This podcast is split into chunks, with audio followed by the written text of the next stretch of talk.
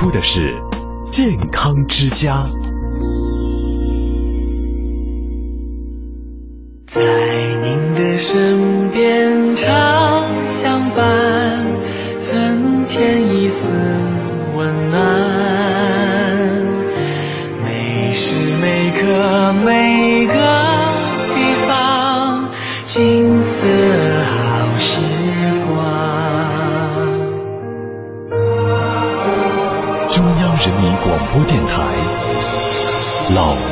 之声。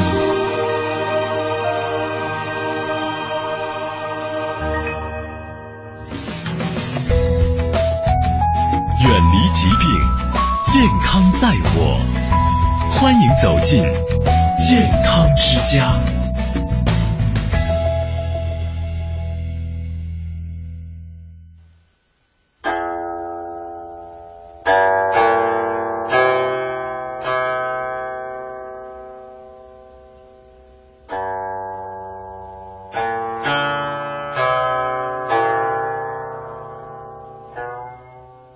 好，这里是中央人民广播电台老年之声的健康之家，欢迎您走进今天的节目，我是张希希子。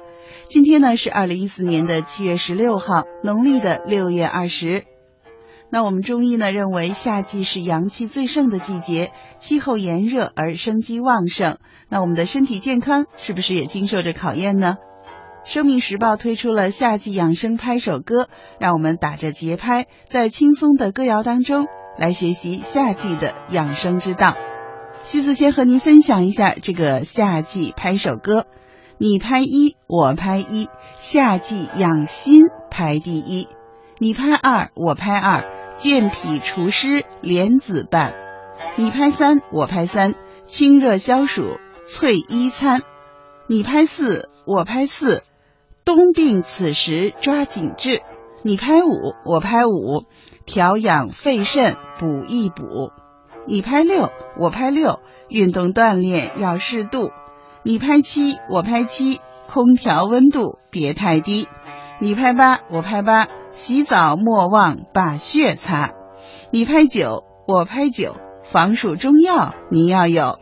你拍十，我拍十，生姜佐餐要会吃。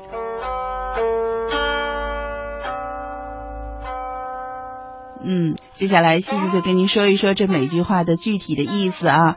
第一句是你拍一，我拍一，夏季养心排第一。那我们中医认为呢，夏气和心气相通，立夏以后的养生就要以养心为重点了。那么立夏养心呢，主要我们要注意的就是早睡早起，注意养阳，中午呢睡个午觉，这样呢就会比较好的保护心血管，尤其是要避免大汗淋漓。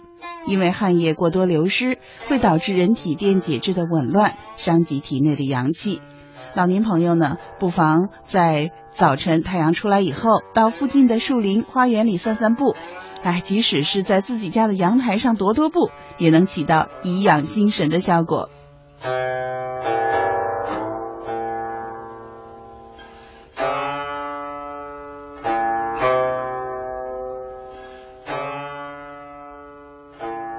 第二句是你拍二，我拍二，健脾除湿莲子拌。湿邪是夏天的一大邪气，再加上夏天脾胃功能低下，人们经常会感觉胃口不太好，甚至老年朋友可能会容易腹泻，出现舌苔白腻的症状。那么就应该经常服用一些健脾利湿的东西。一般呢，也可以选择健脾分方、化湿以及利湿的产品。比如说，呃，有些药是可以用的，藿香、莲子配蓝。但西子觉得用药呢，还是要遵从医生的建议。那平常呢，我们可以自己熬一熬莲子银耳汤，银耳、莲子、冰糖和红枣适量。把莲子和银耳用开水浸泡开以后呢，除去杂质，红枣洗干净。哎，对了，红枣直接煮呢，可能不容易煮开啊，可以撕开。加入一千毫升的水，大火烧开以后呢，转小火煮上大约二十分钟，再加入冰糖调味儿就可以喝了。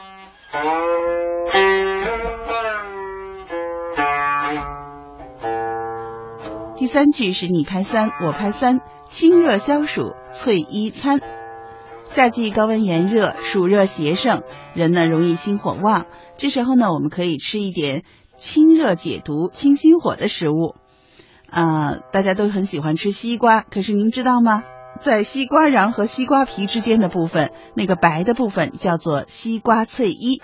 其实西瓜翠衣呢，在夏季的养生功效是非常好的，凉拌、炒菜都是美味的食疗佳品。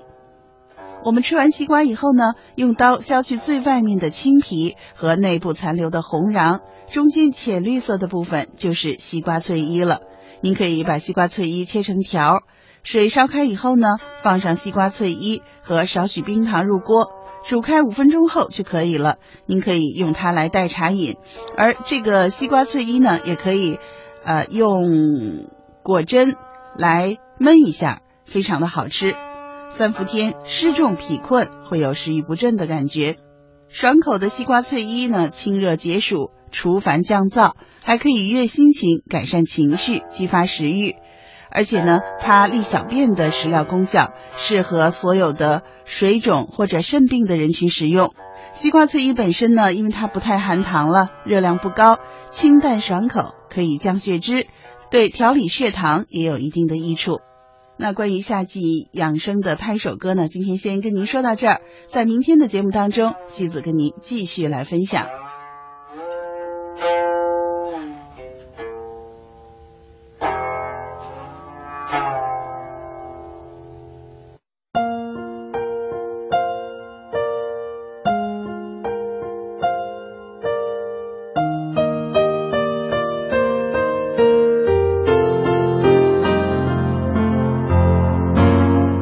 是茉莉花，我姓温，味辛，微甘，有理气止痛、辟秽和中的功效。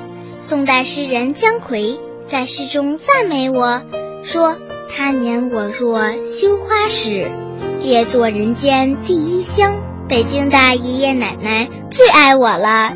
您常喝的茉莉花茶，不光帮您理气解郁，还能清新口气呢。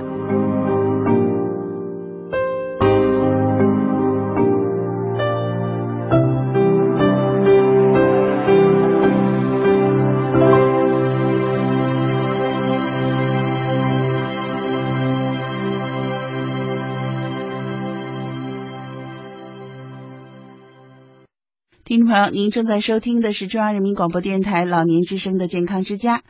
在今天的节目当中呢，西子为您安排的是林燕在中国癌症防控高峰访谈上采回的音响，我们一起来分享。那其实如果万一不幸得了癌症，我们该怎么办呢？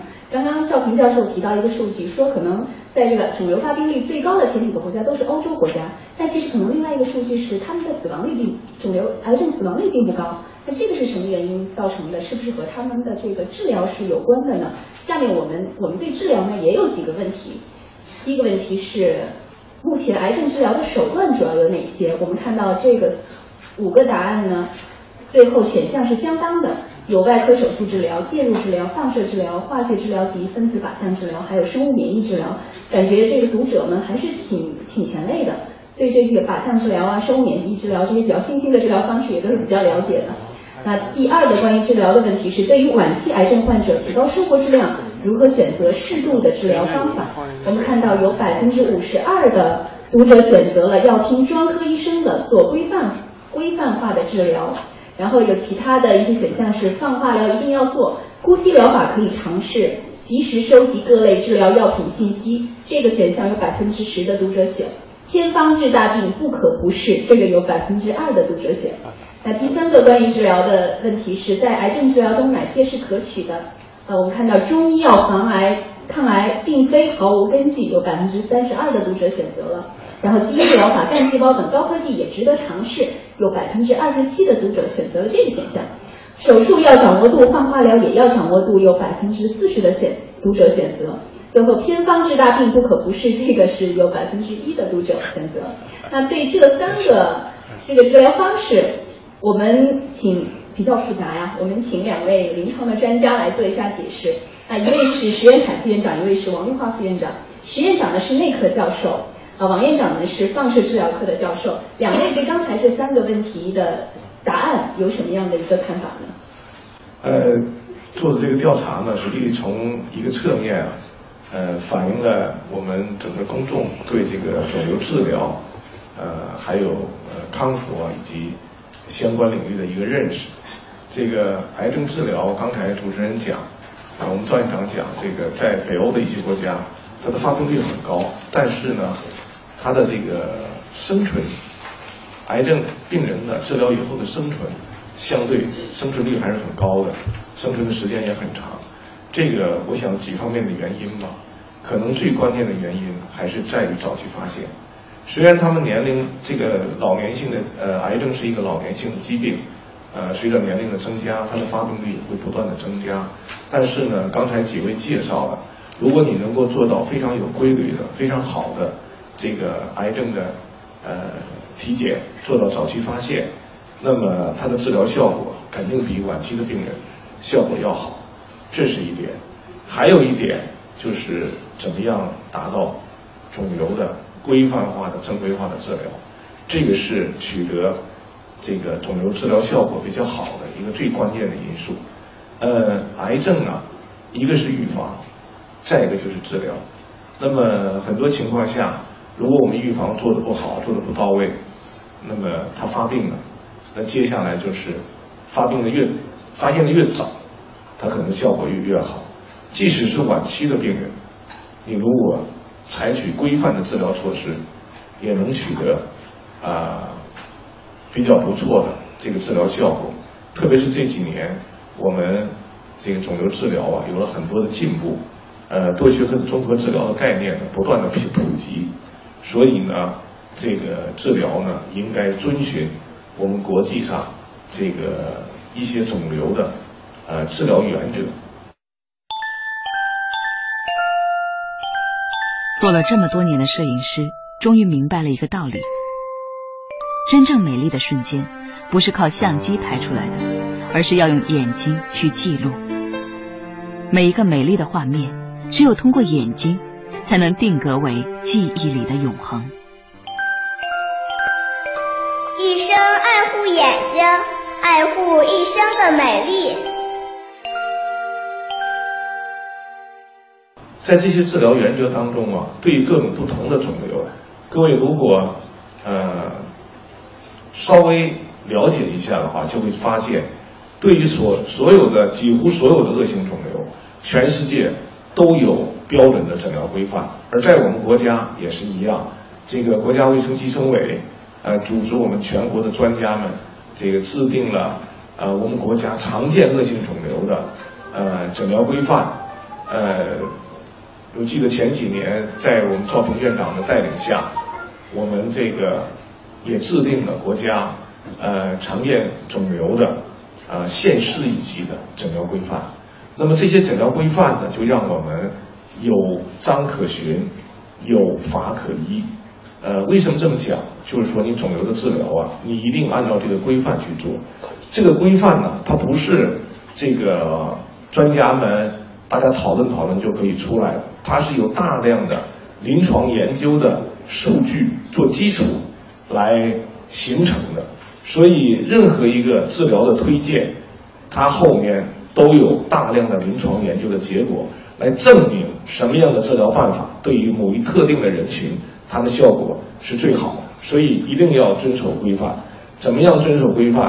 啊，我们有的病人自己在网上下载了很多东西，就照着这个东西自己给自己对号入座，这肯定是不可取的。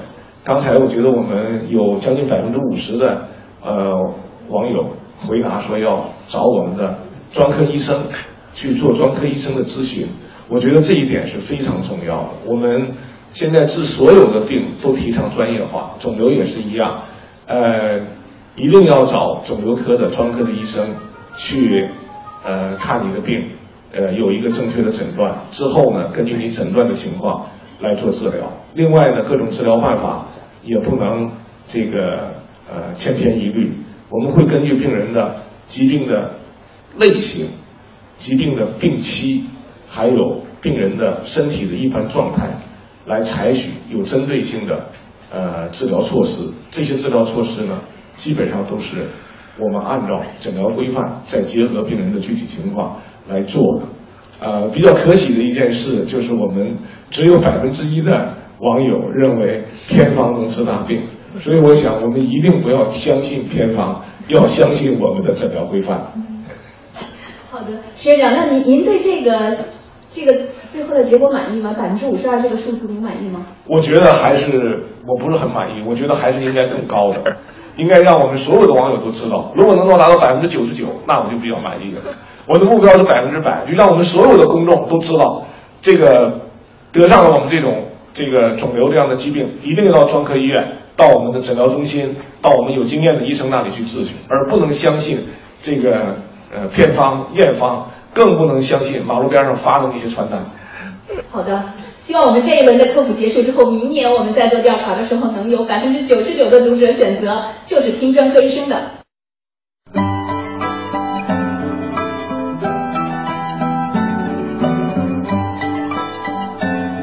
什么是平衡？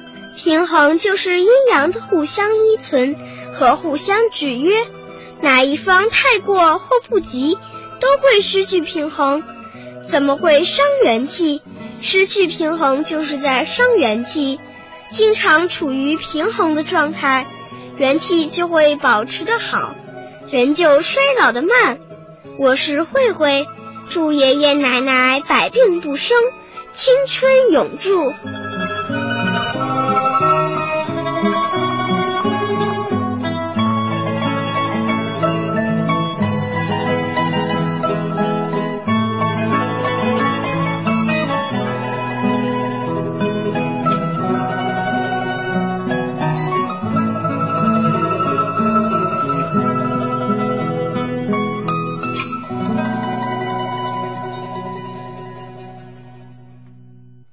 亲爱的听众朋友，您正在收听的是中央人民广播电台老年之声的健康之家。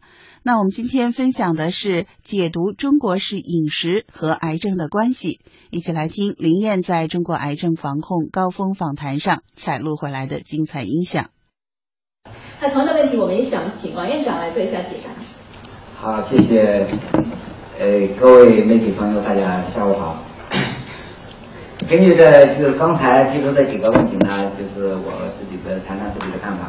一个首先说这个治疗的疗效的问题，关于这个西方对我们这个就发达国家和我们国家有没有区别？实际上是有些病有区别，呃，有些病没区别。但是他们的整体的生存率啊，要比现在要比我们的高。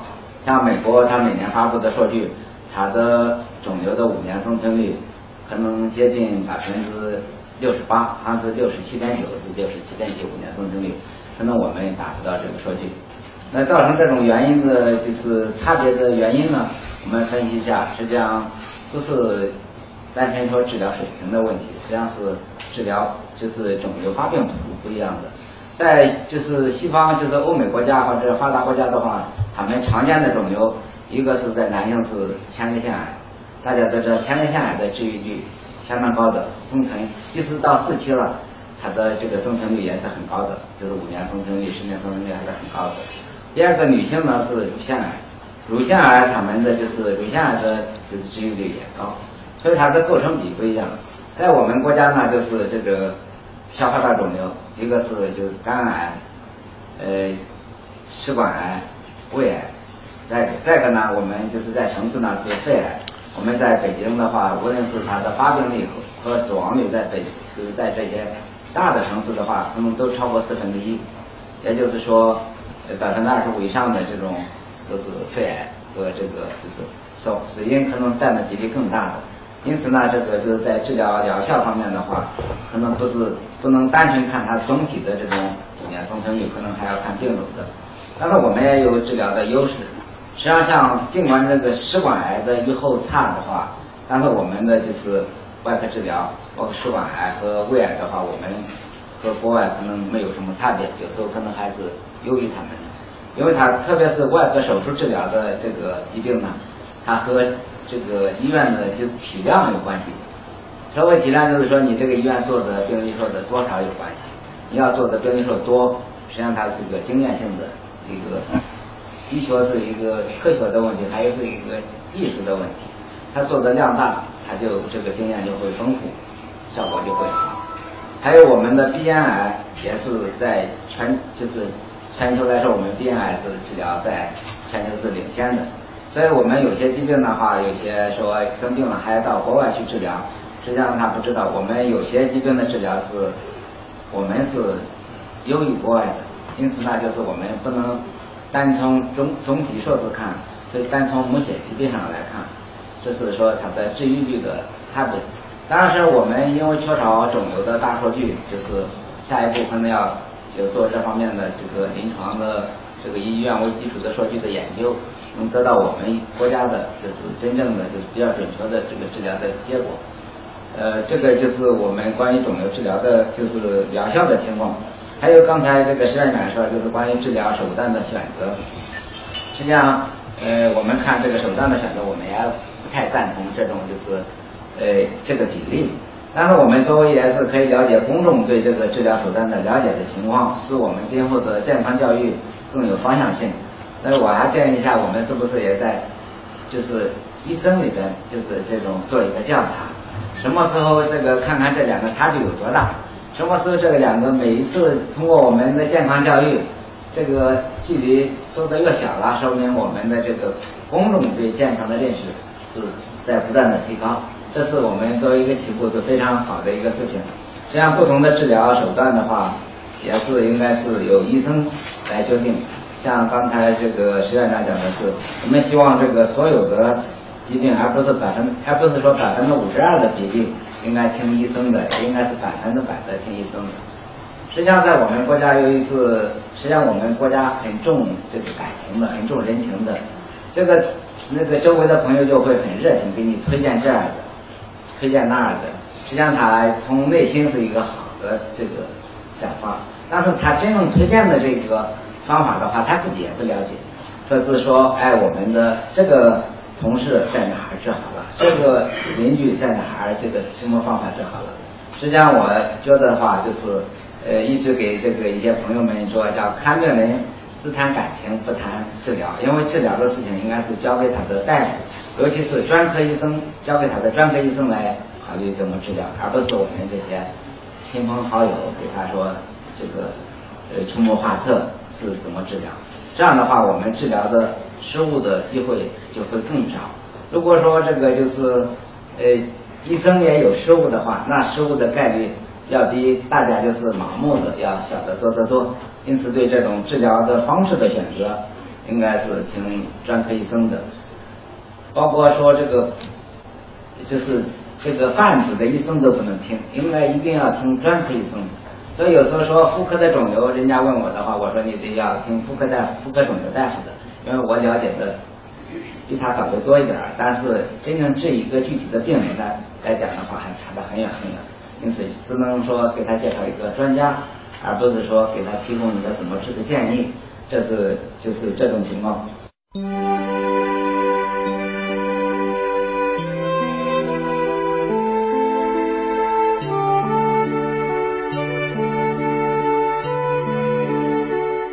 浊之物的产生，一是因为食入不干净食物，但更主要的是食入了过多的食物，体内不能运化，造成食物堆积成垃圾。我是小鱼，祝爷爷奶奶吃得好，睡得香，百病不生。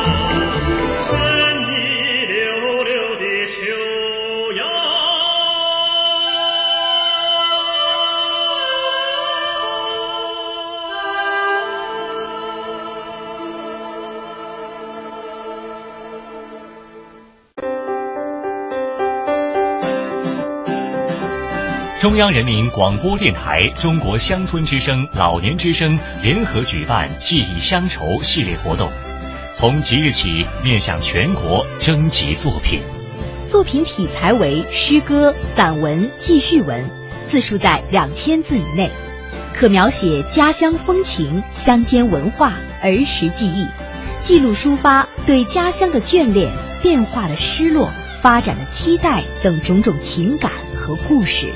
截稿时间：二零一四年九月二十日，来稿请寄北京市复兴门外大街二号中央人民广播电台社教节目中心策划部收，邮政编码幺零零八六六，或者发送电子邮件到乡愁全拼 @cnr 点 cn，来稿请留下联系方式。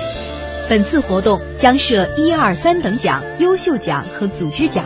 并颁发奖金和证书，详情请见央广网三农频道。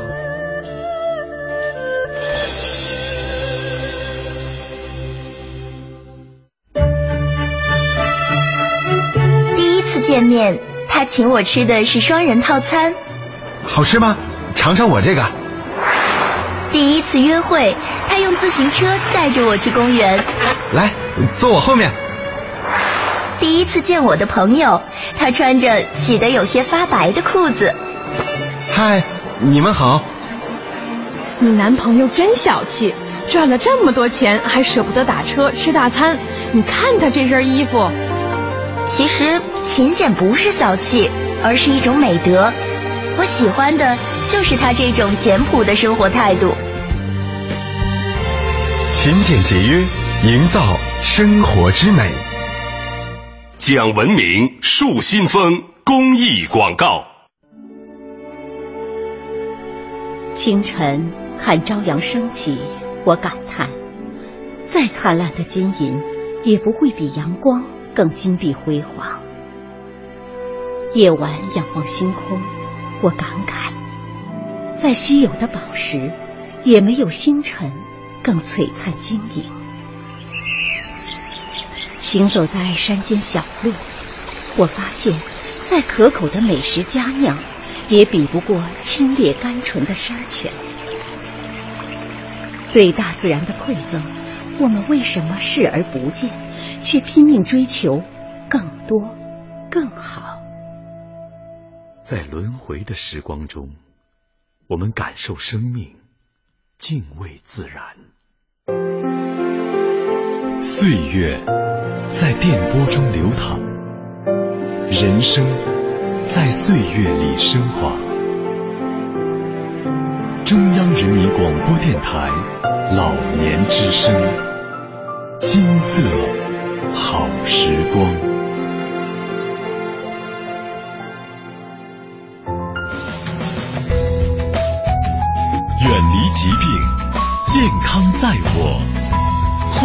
进，健康之家。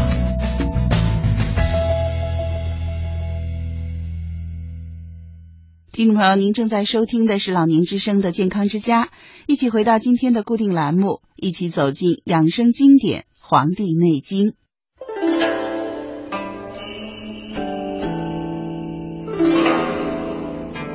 中国人两千多年延年益寿的秘诀，天人合一思想的集大成，尽在《黄帝内经》。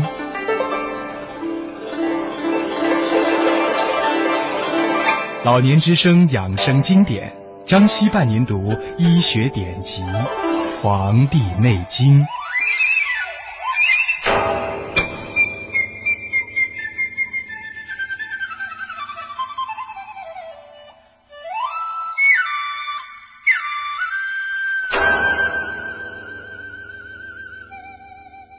朋友，您正在收听的是中央人民广播电台老年之声的健康之家，西子伴您读养生经典《黄帝内经》。今天呢，我们一起来分享的是《素问》第二十七章《离合真邪论》的第三个小部分，一起来看原文。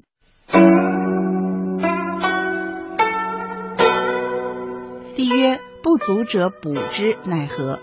岐伯曰：“必先门而寻之，切而散之，推而按之。”弹而怒之，抓而下之，通而取之，外引其门以闭其神，忽进内针，静以久留，以气至为固，如待所贵，不知日暮，其气已至，视而自护，后息后息引针，气不得出，各在其处，推合其门，令神气存，大气流止，故命曰补。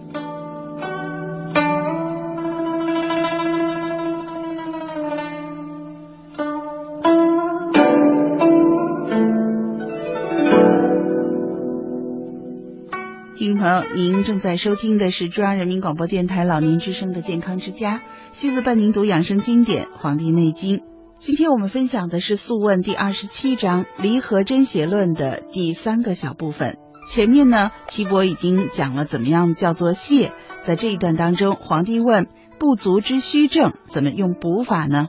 岐伯说，首先要用手抚摸穴位，上下门摸。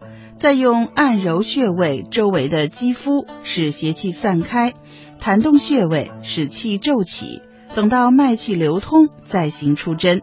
出针已毕，引皮使针孔闭合，从而让正气闭藏。进针是在病人呼气将尽的时候进行，安静的稍微久一点留针，以得气为目的。进针后气要像等待贵宾一样，忘掉时间的早晚。已经得气后，要谨慎的守护，等病人吸气的时候拔出针，这样使真气不致外泄。出针以后，推合针孔，使真气内存，针下所聚之气不致外泄，这就叫做补。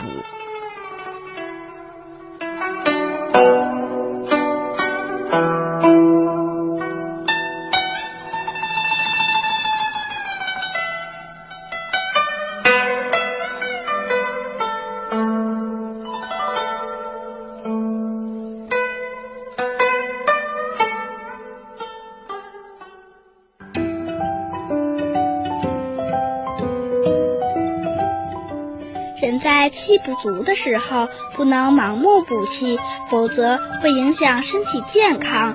如果是因为血不足，就需要先补血，因为血为气之母，否则就成了干烧器皿，把内脏烧坏。如果是因为瘀滞不通，就可以增加气血，血气同补，这样才能达到补气的作用。我是和和，祝爷爷奶奶气血充足，心安体健。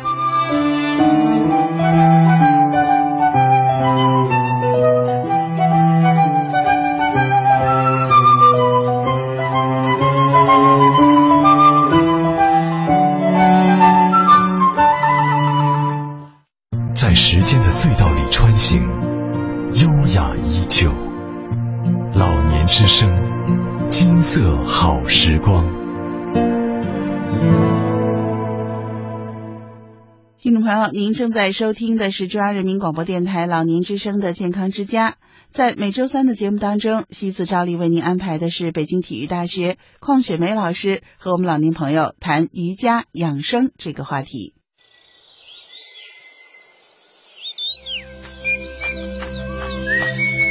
生命在于运动，活到老，动到老。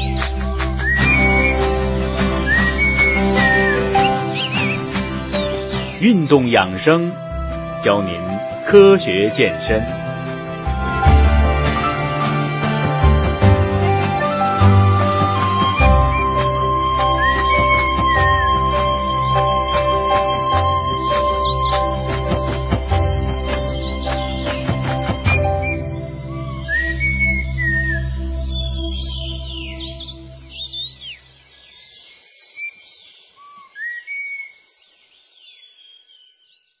雪梅老师在我们的健康之家节目当中啊，已经跟我们老年朋友说了半年了，教了我们很多的动作，然后针对各种不同的问题啊，嗯，适合老年朋友的一些各种瑜伽动作。其实今天呢，我们真的想追根溯源一下，嗯，雪梅老师您。到底是从什么时候开始接触瑜伽？是怎么样成为一个瑜伽老师的？因为我大概十几年前就买过您的光碟，嗯，然后大概是在七八年前读到过您的书，嗯、是吧？所以呢，是历史非常悠久了。嗯，你可能也是咱们啊、呃、祖国大陆比较早的接触瑜伽的老师，嗯，能跟我们开始说说这渊源吗？哦、您之前是做什么的？对，您是体育大学的老师，您是以前做运动吗？我那个。其实我以前怎么说呢？嗯，是体育学院学体操的啊啊！你看那个从小其实就运动，嗯、所以有运动的细胞哈。然后那个再加上有这部分天赋，所以那个大学的时候十十七八岁的时候就考上了北京体育大学，嗯、然后就考了学的是体操。其实小时候也练过一两年嘛。但还是有一点底子，就学学的专业就是那个体操，嗯，啊，完了以后毕业出来以后，我就觉得运动是一件好事儿，嗯，然后就干上了那个搞健身健身操。嗯、我在那个五星级酒店教过这个什么健身操、有氧健身操、什么踏板操、什么形体操，哦，那个教过他们。后来哎，在王府饭店我工作的时候，当时那当当时是一九九八年吧。嗯，有一个美籍华人在王府饭店，他在教那个瑜伽。我问，我看这怎么像体操似的，抻拉胳膊，抻拉腿哈。他们跟我说这是瑜伽，我说瑜伽是什么东西呢？然后跟他在旁边看了一节课，我觉得这个东西我会，我觉得这东西不是跟我这个体育方面的体操很像吗？然后我这个东西我会，我我会学，但是我就对这个东西有点感兴趣了。后来我就那个当时。我们那个时候有一什么张慧兰那个书，嗯，对，啊，香港的一位瑜伽老师，那个，但不知道是香港还是哪个，就是反正就是看他，他电视上他也有、嗯、有有那个也有也有给我慧兰瑜伽，哎，慧兰瑜伽，然后我就觉得也会跟着练嘛。后来有机缘，我也碰到其他的老师，哦，然后就是去跟着一块儿去去练去学习。但是在那个时候，仍然对动作的东西对我来说。这个不是问题，嗯、可是我觉得在练的过程当中，我就在想，瑜伽不是这个。嗯、对我在练的时候，有一天告诉我，这个真正的瑜伽不是这个，而且我在跟自己说，我说我一定要了解真正的瑜伽是什么。但是我知道，呃，没有人告诉我，就是说，嗯，瑜伽还有其他更深的东西。但我知道那个不是真正的瑜伽，那只是说它让你去锻炼你的一个肢体、一个形体上面的一个东西，去让你的身心、身体上面有所改进。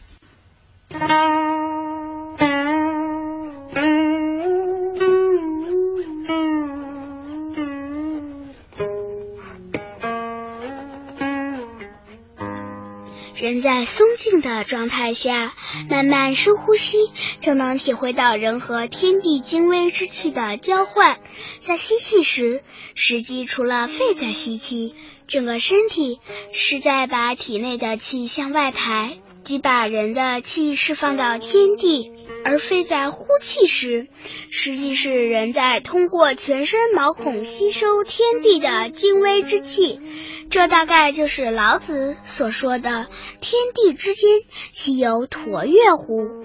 我是兜兜，祝爷爷奶奶百病不生，身安体健。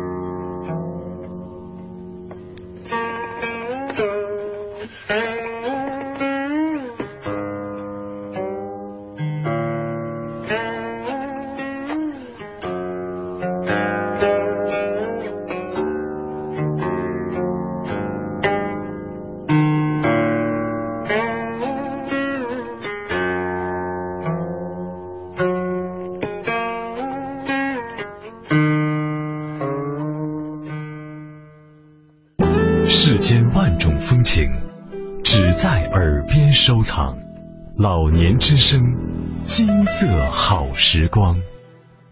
这里是中央人民广播电台老年之声的健康之家，我是西子。在今天的节目当中，照例为您安排的是北京体育大学邝雪梅老师和我们老年朋友分享瑜伽养生这个话题。嗯，后来在一九九九五九五年的时候，就是我碰上了我的那个老师，但是有一种在教学的时候有一种很强烈的愿望，我说这个瑜伽我想学真正的瑜伽，我说有没有？我要学跟一个最资深的老师学。后来这个老师真的空降到我面前了，就是这个 Swami Veda。就喜马拉雅山的那个瑜伽老师，瑜伽学院的老师，然后他有一次经过北京，他要在北京要要做一个一个演讲的时候，然后在我的同学当中，哎，那个那个给我就是做了一个引荐，然后这个时候我去见他的，从此之外我就提了一个行李，一直追随他到喜马拉雅山的那个瑞斯凯斯瑜伽小镇去了。但是我那时候英文都不是很好，啊，是这样的一种渊源。当然，我见他的第一面、第一眼的时候，我就觉得有一种很亲切的感觉啊，我觉得他可能真的是人的那种他的那种内在的那种品质。其实他也没说什么话，但是他有一种内发、内在散发出来的那东西，好像就是我需要的哦，所以我觉得一下被他给像磁铁一样，就是吸引住了。哦，然后追着他，追着他到那去了。英文不行啊，追着那去了。所以就当时想起来也也挺感动的哦。啊，我想多问一句，您说的这个斯瓦米维达是那个就是改变我们心灵的二十个什么？哎，好像是那个就是心灵瑜伽吧？对对对，那个他他他是他的学生翻译的。就我读到过那本书，那本书我其实跟在身上带了很久啊。对啊，对啊，你也很有缘跟他 那个去去去结识这本书是吧？我非常欣赏他这本书，我记得很多的观点我都是觉得对特别就是特别触动心灵。没错没错，比如说这种专制、专注和节制的饮食啊，嗯，还有就是那个。一会儿我们就会讲到，好好好，对对对，所以我们现在就是再把话题拉回来，就是讲到，所以养养生的第一个秘诀，其实他也特别强调，就是讲到要放慢呼吸。放慢呼吸，对，嗯，就说如何去放慢呼吸。其实我们对于我们现代人来说，呼吸都是一件要要怎么样正确呼吸，好像是一件很难的事情哈。就这么简单的一件事情，已然变得很难。我们刚出出生下来，我们前几次也做了这个，就是说出生下来我们用的婴儿都是什么腹式呼吸？对，腹式呼吸。然后时间长了，跟着爸爸妈妈就开始改变了。就是爸爸妈妈也忘了，然后就开始胸式呼吸，哦，然后他也忘记了。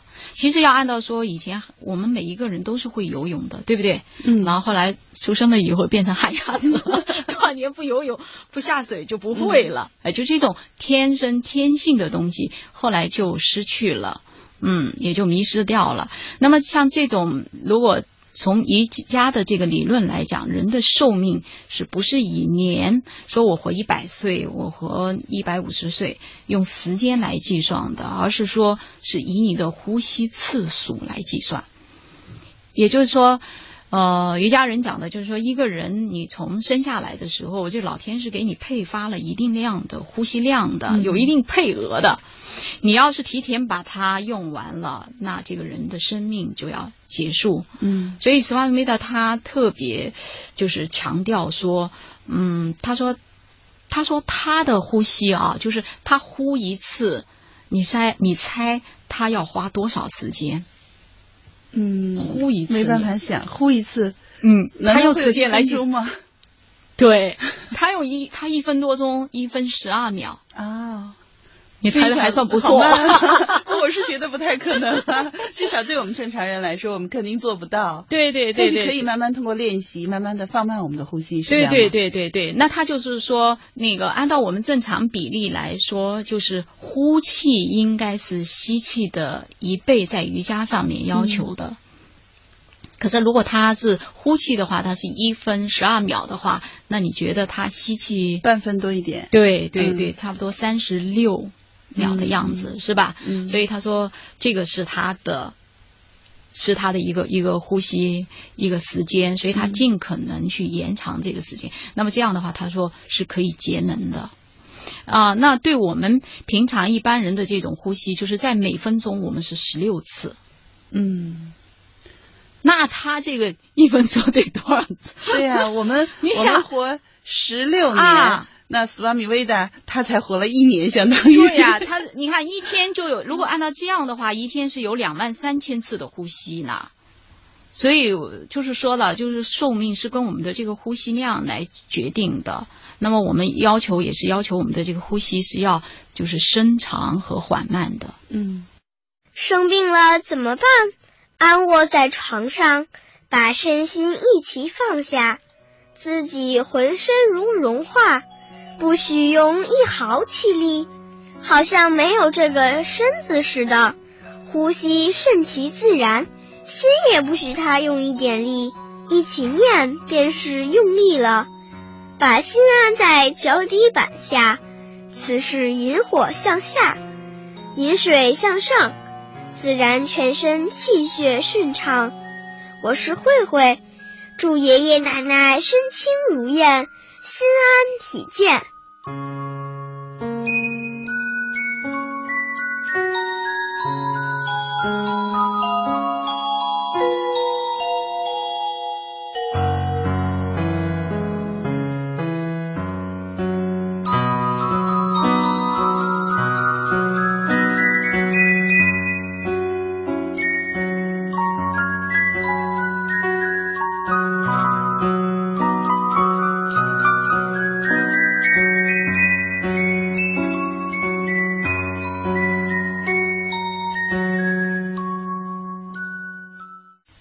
这样的状况下，一个人是节能。为什么他经常，他特别倡导一个就是放慢呼吸，然后呢就是静坐静心。一会儿我们后面会讲到这个概念哈，嗯就为什么静心，我也可以等会儿会引导大家简单非常简单的做一下这个我。觉得我们现在其实就可以一会儿等会儿，等一一会儿，对对对，不用着急哈。好，嗯，然后呢，他就是还讲到一件事情，就是说要那个如果要延长寿命，要少语，嗯，少言寡语。嗯，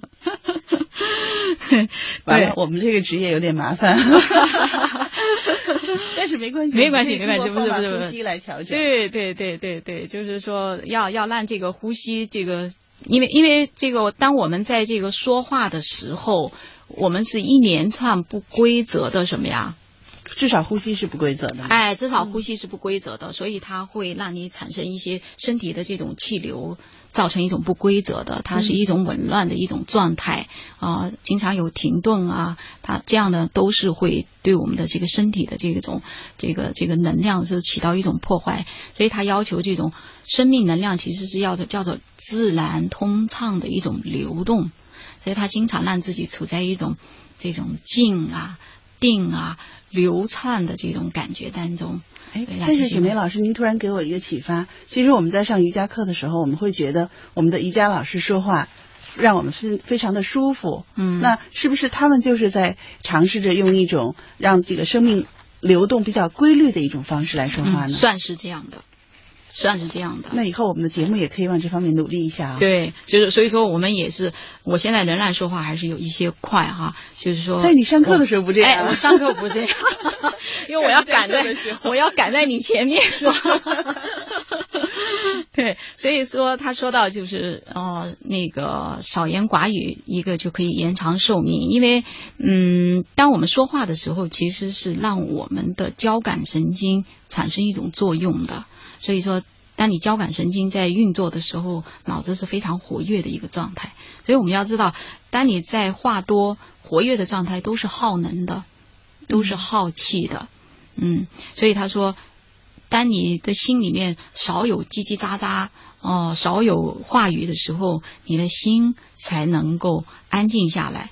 但是我也经常听到很多人说：“老师，你让我……我经常跟学生说，我说你们上课的时候少之前不要说话啊，就是大家在这安静下来，然后等老师来上课，也让自己的心保持一种静默的状态啊，然后去感觉我这堂课应该怎么练习。”啊，做到一个调节你的气息、心念的问题，所以我每次我都跟大家说，哦，那么有的人说，老师，我这个要是不说话，那简直要把我憋死了。所以有很多人都会这样跟我说的，嗯嗯，他们因为他变成一种习惯了，但是我总觉得习惯是可以改变的，是吧？所以你要认知到，就是说，哎，哦，原来这样。话多对身体是不利的，嗯，然后你慢慢的明白了以后，你就会去改变，做一些身心的一些改变。当然，就是说你不要无谓的说，我让你禁止，不让你说话，因为我想说，但是我压制你不说，那就会得病的。嗯，你说对不对？该说的还是要说，但是不要把自己变成一个絮絮叨叨、不停说话的人。对对对对对，就是你要明白哦，原来说多了话，他是会耗气，嗯，是吧？顺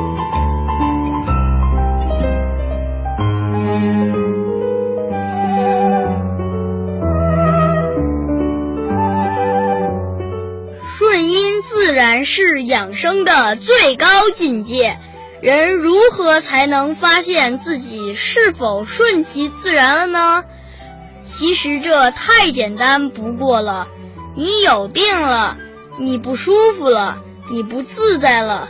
那就是你违背自然了。要做到顺外面大自然的自然，还要顺自己内在命运的自然，这二者是不可或缺的。我是小鱼，祝爷爷奶奶心安体健，心情舒畅。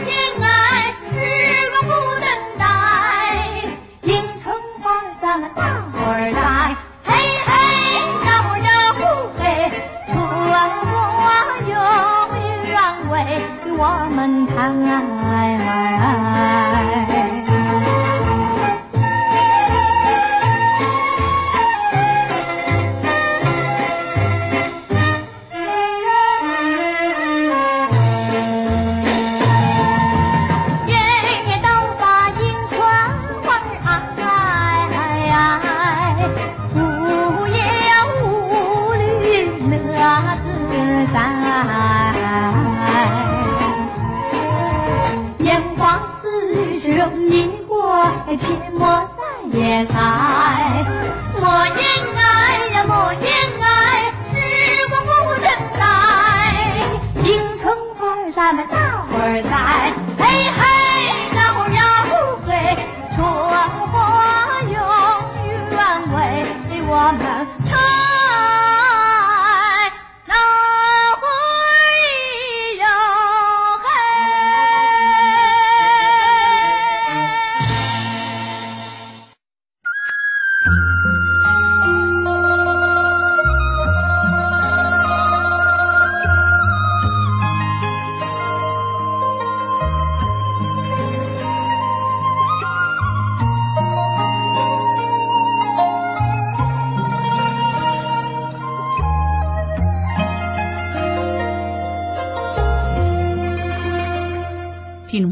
正在收听的是中央人民广播电台老年之声健康之家。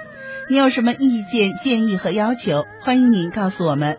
林燕和张希一定会倾尽全力为您服务。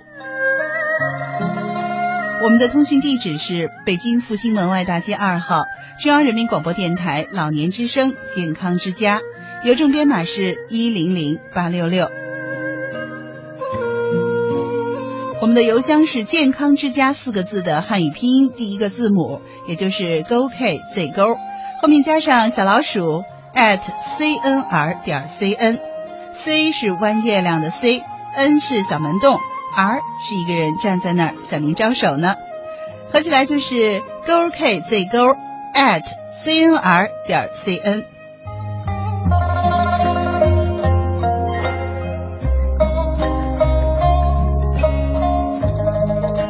还可以关注我们的微信号，微信号是“老年之声”四个字汉语拼音的第一个字母加上 AM 幺零五三，合起来就是 LNZS AM 一零五三。您还可以关注我们的新浪微博老年之声 AM 一零五三，在这里的“老年之声”是四个汉字老年之声 AM 一零五三。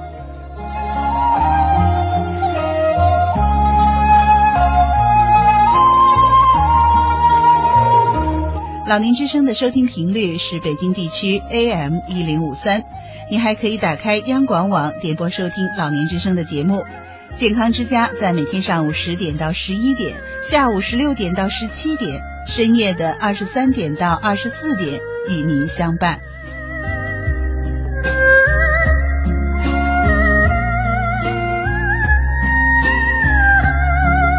好了，收音机前的听众朋友，今天的节目到这里就要和您说再见了。西子代表编辑林燕，感谢您的收听。明天同一时间、同一频率，健康之家和您不见不散。